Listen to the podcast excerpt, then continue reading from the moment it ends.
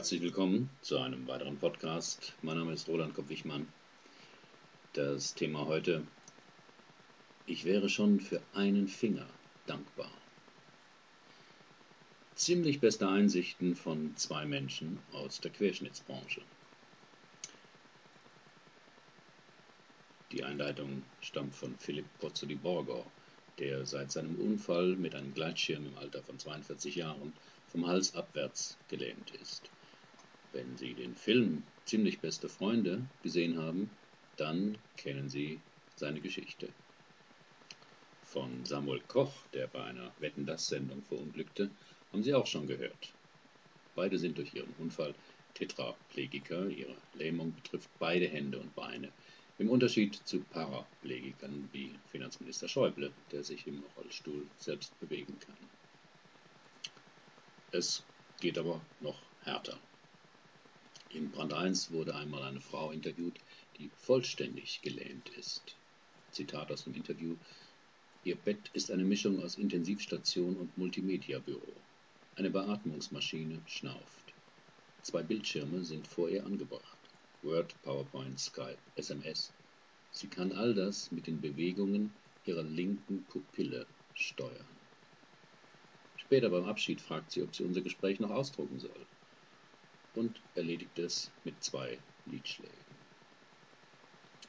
Im Spiegel Nummer 29 2012 wurden diese beiden Männer zu ihrem Leben vor und nach dem Unfall interviewt.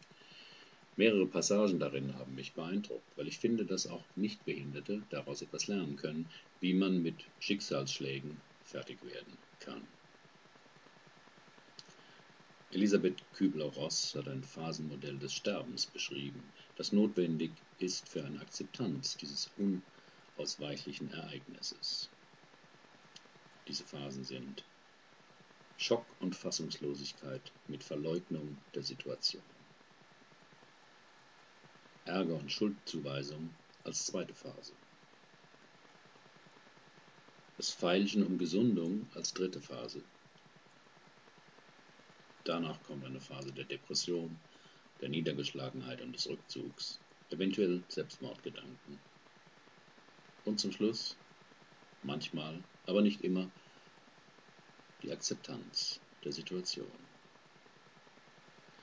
Auch eine Querschnittlähmung ist ja der Tod des eigenen Lebens, so wie man es bisher gewohnt war. Aber das gilt auch für andere schwere Verluste, wie der Tod eines geliebten Partners oder eines Kindes. Philipp Pozzoli-Borgo und Samuel Koch haben alle diese Phasen durchlebt und fallen vielleicht auch immer noch einmal in eine hinein. Ich habe einige Erfahrungen und Einsichten der beiden im Behindertenbusiness, sie nennen es selbst so, zusammengefasst.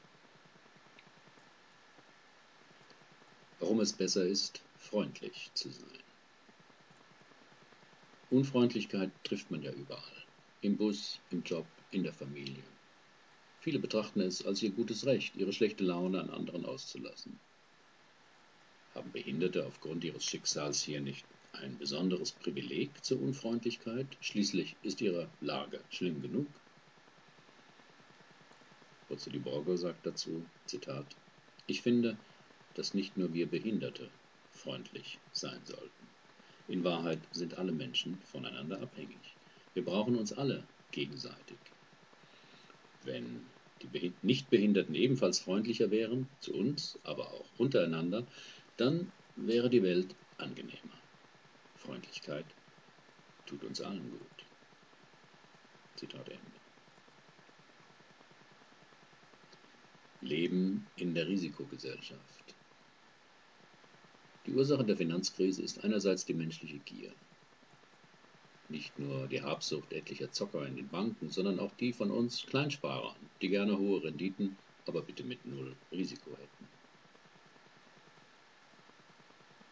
Andererseits auch von uns Wählern, die Politiker wählen, die mehr Geld ausgeben, als zur Verfügung steht. Da muss man gar nicht nach Südeuropa schauen. Fast jedes Land der Erde hat Schulden. Auf meinem Blog seine entsprechende Statistik. Samuel Koch und Pozzo di Borgo waren beide Risikosportler. Zitat: Ich habe einen sehr gefährlichen Sport ausgeübt, das Gleitschirmfliegen. Unsere Gesellschaft fördert so etwas. Wir suchen dieses starke Gefühl, das extreme Erlebnis. Und eigentlich wähnt man sich ja unsterblich und unzerstörbar. Aber die Suche nach diesem starken Gefühl und der Glaube, wir seien unzerstörbar, sind eine Absurdität der modernen Zeit. So ein Unfall bringt die Dinge wieder ins rechte Maß. Zum Teil etwas brutal. Ende des Zitats. Manche meinten, nachdem sie den Unfall von Samuel Koch bei Wetten das im Fernsehen mitverfolgt hatten, selber schuld? Was macht er auch so einen Blödsinn? Der Leidtragende selbst sah das anders, sondern betonte, dass er das Schicksal nicht herausgefordert habe, den Sprung nicht bereue, sogar überlegt habe, ihn mit verbundenen Augen auszuführen. Ich glaube nicht, dass die Schuldfrage einem bei der Bewältigung eines solchen Schicksalsschlags sehr hilft. Wer auf dem Bürgersteig stehend von einem Auto in den Rollstuhl gefahren wird, kann eine Weile auf den Verursacher schimpfen. Doch im Hass auf andere oder durch Selbstbezichtigung löst man sich nicht. Es braucht einen anderen Weg.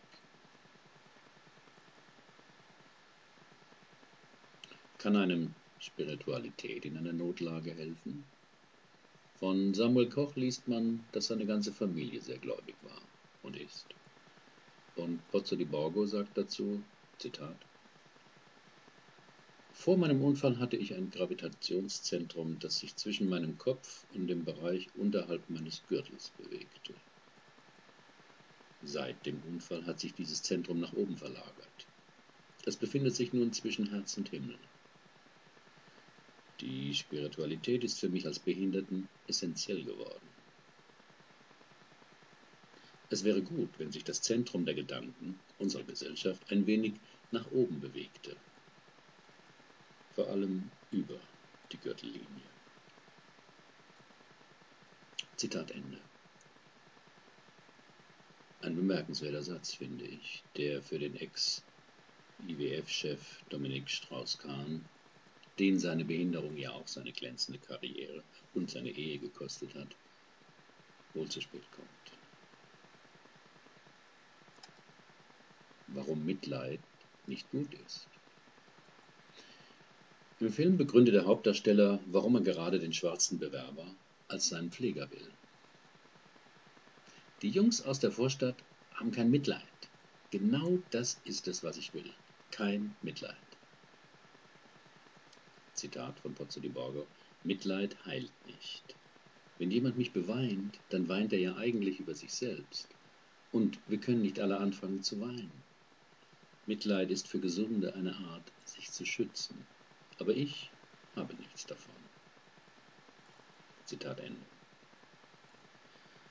Beim Mitleid ist man gefangen in der Situation des anderen Menschen.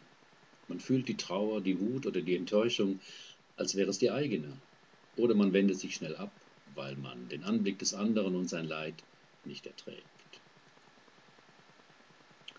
Im Mitleid steckt ja meist etwas Distanz. Der Schrecken, dass man selber von so etwas verschont wurde und es einem ja, Gott sei Dank, besser geht. Man fühlt sich handlungsunfähig und ist es oft auch. Eine angemessene Hilfe oder Unterstützung für den anderen Menschen ist in dieser Situation kaum möglich. Bei Mitgefühl erkennt man, dass es keinen großen Unterschied zwischen dem Kranken, dem Armen oder dem Behinderten gibt, weil jeden schon morgen das gleiche Schicksal ereilen kann. Dann kann man den anderen Menschen wahrnehmen, meist auch seine Lage, ein Stück mitempfinden oder man ist objektiver. Man ist froh, dass einem dieses Schicksal bis jetzt erspart geblieben ist, aber man triumphiert nicht, sondern fühlt sich frei, seine Unterstützung anzubieten. Neben der Freundlichkeit zu sich selbst und anderen Menschen hilft einem in schweren Lagen auch der Humor. Darf man über Behinderte Witze machen? Die beiden Männer im Interview bejahen das, denn Pozzo di Borgo hat die Erfahrung gemacht, dass wenn er Menschen zum Lachen bringt, die sich auch eher um ihn kümmern. der Film hat selbstironische Momente.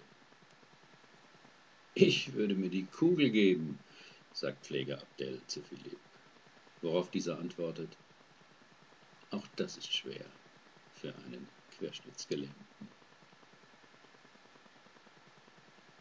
Deshalb hier also noch ein Witz vom Wheelchairman. Was denken Kannibalen, wenn sie einen Rollstuhlfahrer sehen? Oh geil, Essen auf Rädern. Herzlichen Dank für Ihre Aufmerksamkeit. Bis zum nächsten Mal.